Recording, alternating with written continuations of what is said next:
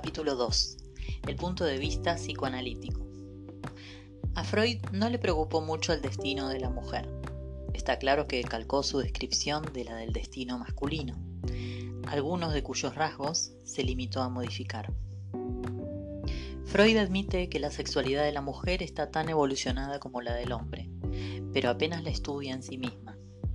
Escribe la libido de manera constante y regular es de esencia masculina, ya aparezca en el hombre o en la mujer. Rehúsa situar en su originalidad la libido femenina, por consiguiente, se le aparecerá necesariamente como una compleja desviación de la libido humana en general. Esta se desarrolla en principio, piensa él, de idéntica manera en ambos sexos. Todos los niños atraviesan una fase oral que los fija en el seno materno, después una fase anal y finalmente llegan a la fase genital. En ese momento es cuando se diferencian. Freud ha puesto en claro un hecho cuya importancia no había sido reconocida plenamente antes que él. El erotismo masculino se localiza definitivamente en el pene, mientras que en la mujer hay dos sistemas eróticos distintos. Clitoridiano, uno que se desarrolla en el estadio infantil, vaginal el otro, que se desarrolla, que no se desarrolla hasta después de la pubertad. Cuando el niño llega a la fase genital, su evolución ha terminado. Será preciso que pase de la actitud autoerótica, donde el placer apunta a su subjetividad, a una actitud heteroerótica, que ligará el placer a un objeto, normalmente una mujer. Esta transición se producirá en el momento de la pubertad a través de una fase narcisista pero el pene seguirá siendo como en la infancia el órgano erótico privilegiado. También la mujer deberá objetivar en el hombre su líbido a través del narcisismo, pero el proceso será mucho más complejo ya que será preciso que del placer clitoriano pase al placer vaginal. Para el hombre no hay más que una etapa genital, mientras que hay dos para la mujer. Esta corre mucho mayor peligro de no coronar su evolución sexual, permanecer en el estadio infantil y por consiguiente contraer padecimientos neuróticos. Ya en el estadio autoerótico, el niño se adhiere más o menos fuertemente a un objeto. El niño varón se aferra a la madre y desea identificarse con el padre. Le espanta semejante pretensión y teme que para castigarle su padre le mutile.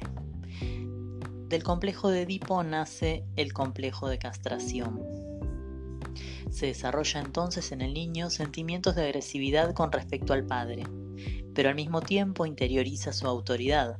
Así se constituye el super yo, que censura las tendencias incestuosas. Estas tendencias son rechazadas, el complejo es liquidado y el hijo queda liberado del padre a quien de hecho ha instalado en sí mismo bajo la figura de normas morales.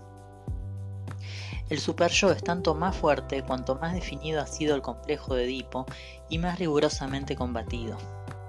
En primer lugar, Freud ha descrito de manera completamente simétrica la historia de la niña. A continuación, ha dado a la forma femenina del complejo infantil el nombre de complejo de Electra, pero está claro que no lo ha definido menos en sí mismo que a partir de su figura masculina. Admite, no obstante, entre los dos una diferencia muy importante. La niña efectúa primero una fijación maternal, mientras que el niño no se siente en ningún momento atraído sexualmente por el padre. Esta fijación es una supervivencia de la fase oral. La criatura se identifica entonces con el padre, pero hacia la edad de 5 años la niña descubre la diferencia anatómica de los sexos y reacciona ante la ausencia del pene con un complejo de castración.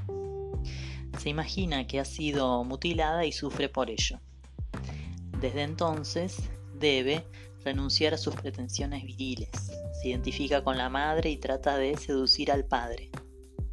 El complejo de castración y el complejo de Electra se refuerzan mutuamente. El sentido de frustración de la niña es tanto más lacerante cuanto que amando a su padre querría parecerse a él, o inversamente, este pesar vigoriza su amor. ¿Será por la ternura que inspira al padre como ella podrá compensar su inferioridad? la niña experimenta respecto de la madre un sentimiento de rivalidad, de hostilidad. Luego también en ella se constituye el super yo. Las tendencias incestuosas son rechazadas, pero el super yo es más frágil. El complejo de Electra es menos nítido que el de Edipo, debido a que la primera fijación ha sido maternal, y como el padre era el objeto de ese amor que él condenaba, sus prohibiciones tenían menos fuerza que en el caso del hijo rival. Al igual que su evolución genital, se ve que el conjunto del drama sexual es más complejo para la niña que para sus hermanos. Ella puede sentir la tentación de reaccionar ante el complejo de castración, rechazando su feminidad, obstinándose en codiciar un pene e identificándose con el padre. Esta actitud la llevará a permanecer en el estadio clitoriano, a, volverse frígida o a orientarse a la homosexualidad. Los dos reproches esenciales que pueden hacerse a esta descripción provienen del hecho de que Freud la calcó sobre un modelo masculino. Supone que la mujer se siente hombre mutilado, pero la idea de mutilación implica una comparación y una valoración. Muchos psicoanalistas admiten hoy que la niña echa de menos al pene sin suponer, no obstante, que la han despojado del mismo. Incluso ese pesar no es tan general, y no podría nacer de una simple confrontación anatómica. Muchísimas niñas no descubren sino tardíamente la constitución masculina, y si la descubren lo hacen exclusivamente por medio de la vista. El niño tiene un pene y de ahí una experiencia viva, que le permite sentirse orgulloso, pero ese orgullo no tiene un correlativo inmediato en la humillación de sus hermanas, porque éstas no conocen el órgano masculino más que en su exterioridad. Este frágil tallo de carne puede no inspirarle sino indiferencia y hasta disgusto. La codicia de la niña cuando aparece resulta de una valoración previa de la virilidad. Freud la da por supuesta, cuando sería preciso explicarla. Por otra parte, al no inspirarse en una descripción original de la libido femenina, la noción del complejo de Electra es sumamente vaga, ya que entre los niños varones la presencia de un complejo de, Edipo de orden propiamente genital está lejos de ser general, pero salvo rarísimas excepciones no se podría admitir que el padre sea para su hija una fuente de excitación genital. Uno de los grandes problemas del erotismo femenino consiste en que el placer clitoriano se aísla solamente hacia la pubertad, en alianza con el erotismo vaginal se desarrollan en el cuerpo de la mujer cantidades zonas erógenas. Afirmar que en una niña de 10 años los besos y las caricias del padre poseen una aptitud intrínseca para desencadenar el placer clitoriano es una aseveración que en la mayoría de los casos no tiene ningún sentido. Si se admite que el complejo de Electra no tiene sino un carácter afectivo muy difuso, se plantea entonces toda la cuestión de la afectividad, cuestión que en que en Freud no nos proporciona medios para definirla, ya que se la distingue de la sexualidad. De todos modos, no es la libido femenina la que al padre. La madre no es divinizada por el deseo que inspira al hijo. El hecho de que el deseo femenino recaiga en un ser soberano le da un carácter original, pero ella no es constitutiva de su objeto, lo padece. La soberanía del padre es un hecho de orden social, y Freud fracasa al explicarlo. Confiesa que es imposible saber qué autoridad ha decidido en un momento dado de la historia el triunfo del padre sobre la madre. Esta decisión representa, según él, un progreso, pero cuyas causas se desconocen. No pueden tratarse aquí de autoridad paterna, puesto que esa autoridad no le ha sido conferida precisamente al padre, sino por el progreso, escribe en su última obra. En todos los psicoanalistas se observa un rechazo sistemático a la idea de elección, así como de la noción de valor que le es correlativa. En eso radica la debilidad intrínseca del sistema. Habiendo cortado pulsiones y prohibiciones de la elección existencial, Freud no logra explicarnos su origen, los da simplemente por supuestos.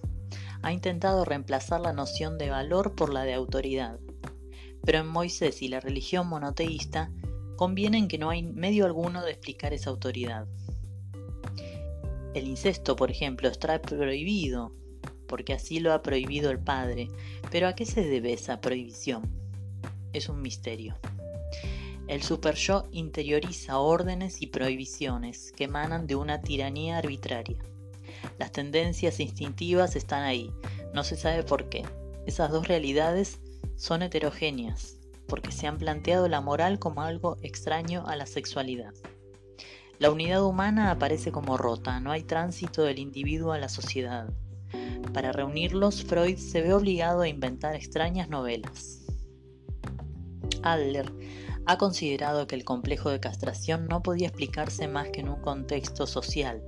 Ha abordado el problema de la valorización, pero no se ha remontado a la fuente ontológica de los valores reconocidos por la sociedad y no ha comprendido que había valores comprometidos en la sexualidad propiamente dicha, lo cual le llevó a desconocer su importancia. Desde luego, la sexualidad representa en la vida humana un papel considerable, puede decirse que la penetra por entero. Ya la fisiología nos ha demostrado que la vida de los testículos y la del ovario se confunden con la del soma. El existente es un cuerpo sexuado, en sus relaciones con los otros existentes que también son cuerpos sexuados.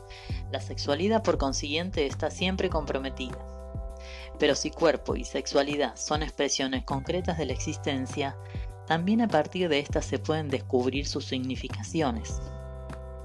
A falta de esta perspectiva, el psicoanálisis da por supuestos hechos inexplicados, por ejemplo, nos dice que la niña tiene vergüenza de orinar en cuclillas. Pero, ¿qué es la vergüenza? Del mismo modo, antes de preguntarse si el varón está orgulloso porque posee un pene o si su orgullo se expresa en ese pene, preciso es saber qué es el orgullo y cómo puede encarnarse de un objeto la pretensión del sujeto. No hay que tomar la sexualidad como un dato irreductible. En el existente hay una búsqueda del ser, más original, la sexualidad no es más que uno de sus aspectos. Eso es lo que demuestra Sartre en El ser y la nada. Los psicoanalistas consideran que la verdad primera del hombre es su relación con su propio cuerpo y el de sus semejantes en el seno de la sociedad.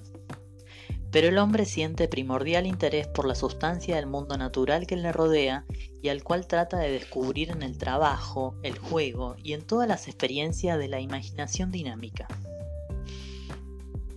El hombre pretende, reunirse concretamente con la existencia a través del mundo entero, aprendido este de todas las maneras posibles.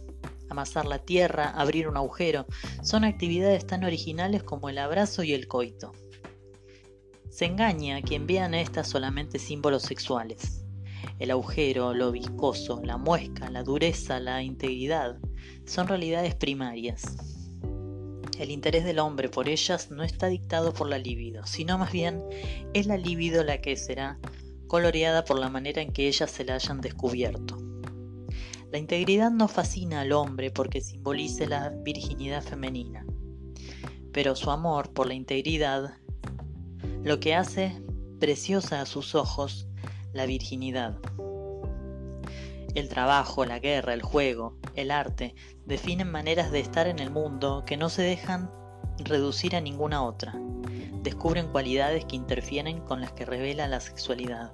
A través de ellas y a través de estas experiencias eróticas es como se elige el individuo. Pero solamente un punto de vista ontológico permite restituir la unidad de esa elección. Esta noción de elección es la que más violentamente rechaza el psicoanálisis en nombre del determinismo y del inconsciente colectivo.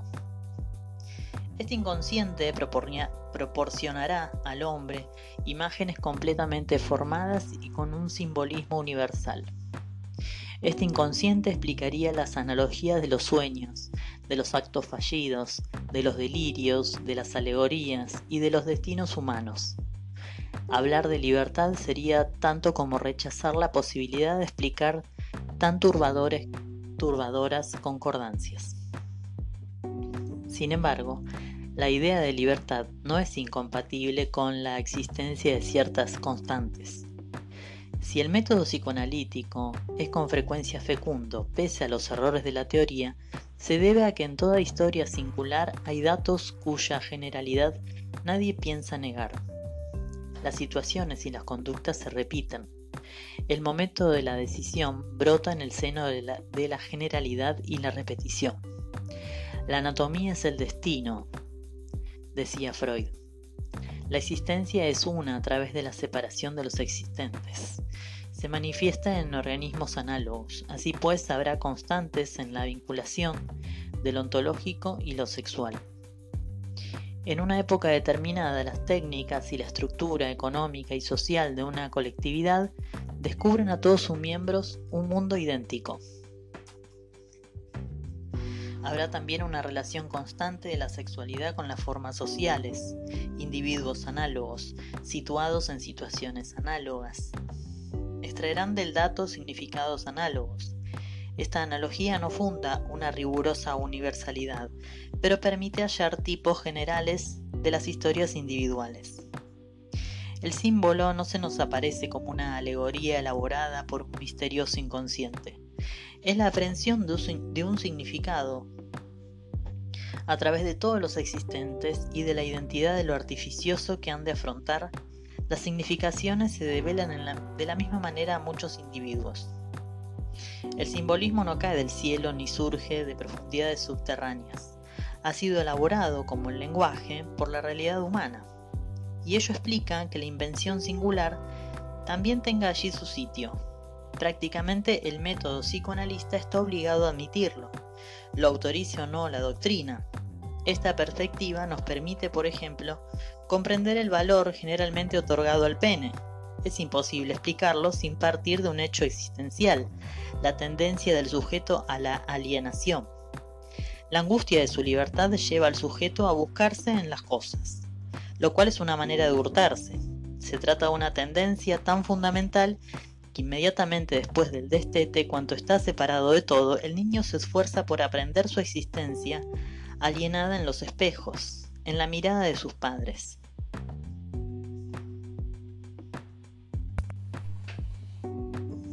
Los primitivos se alienan en el maná, el tótem, los civilizados en su alma individual, en su yo, en su nombre, en su propiedad, en su obra. Era la tentación de la inautenticidad. El pene es singularmente adecuado para representar a los ojos del niño ese papel de doble. Es para él un objeto extraño al mismo tiempo que es el mismo. Es un juguete, un muñeco y es su propia carne. Los padres y las nodrizas lo tratan como una personita.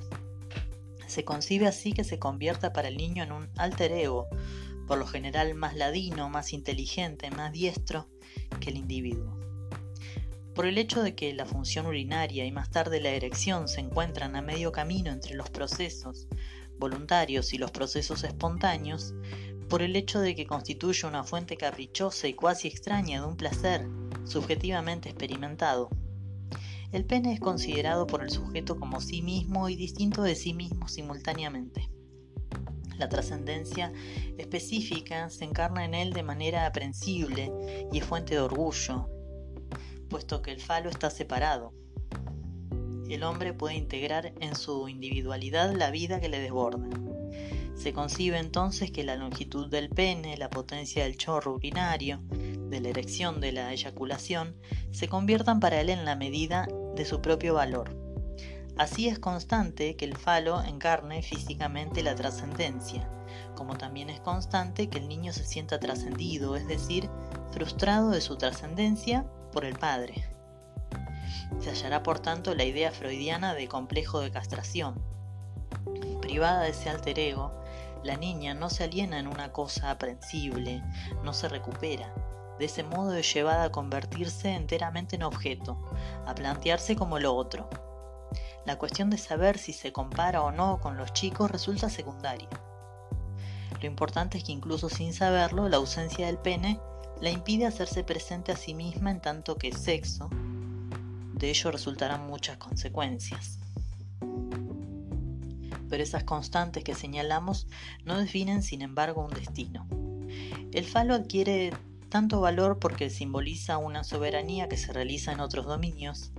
Si la mujer lograse afirmarse como sujeto, inventaría equivalentes del falo. La muñeca donde se encarna la promesa del hijo puede convertirse en una posesión más preciosa que el pene. Hay sociedades de filiación uterina donde las mujeres detentan con máscaras en las que se aliena la colectividad. El pene pierde entonces mucho de su gloria. Solo en el seno de la situación captada en su totalidad funda el privilegio anatómico, un verdadero privilegio humano.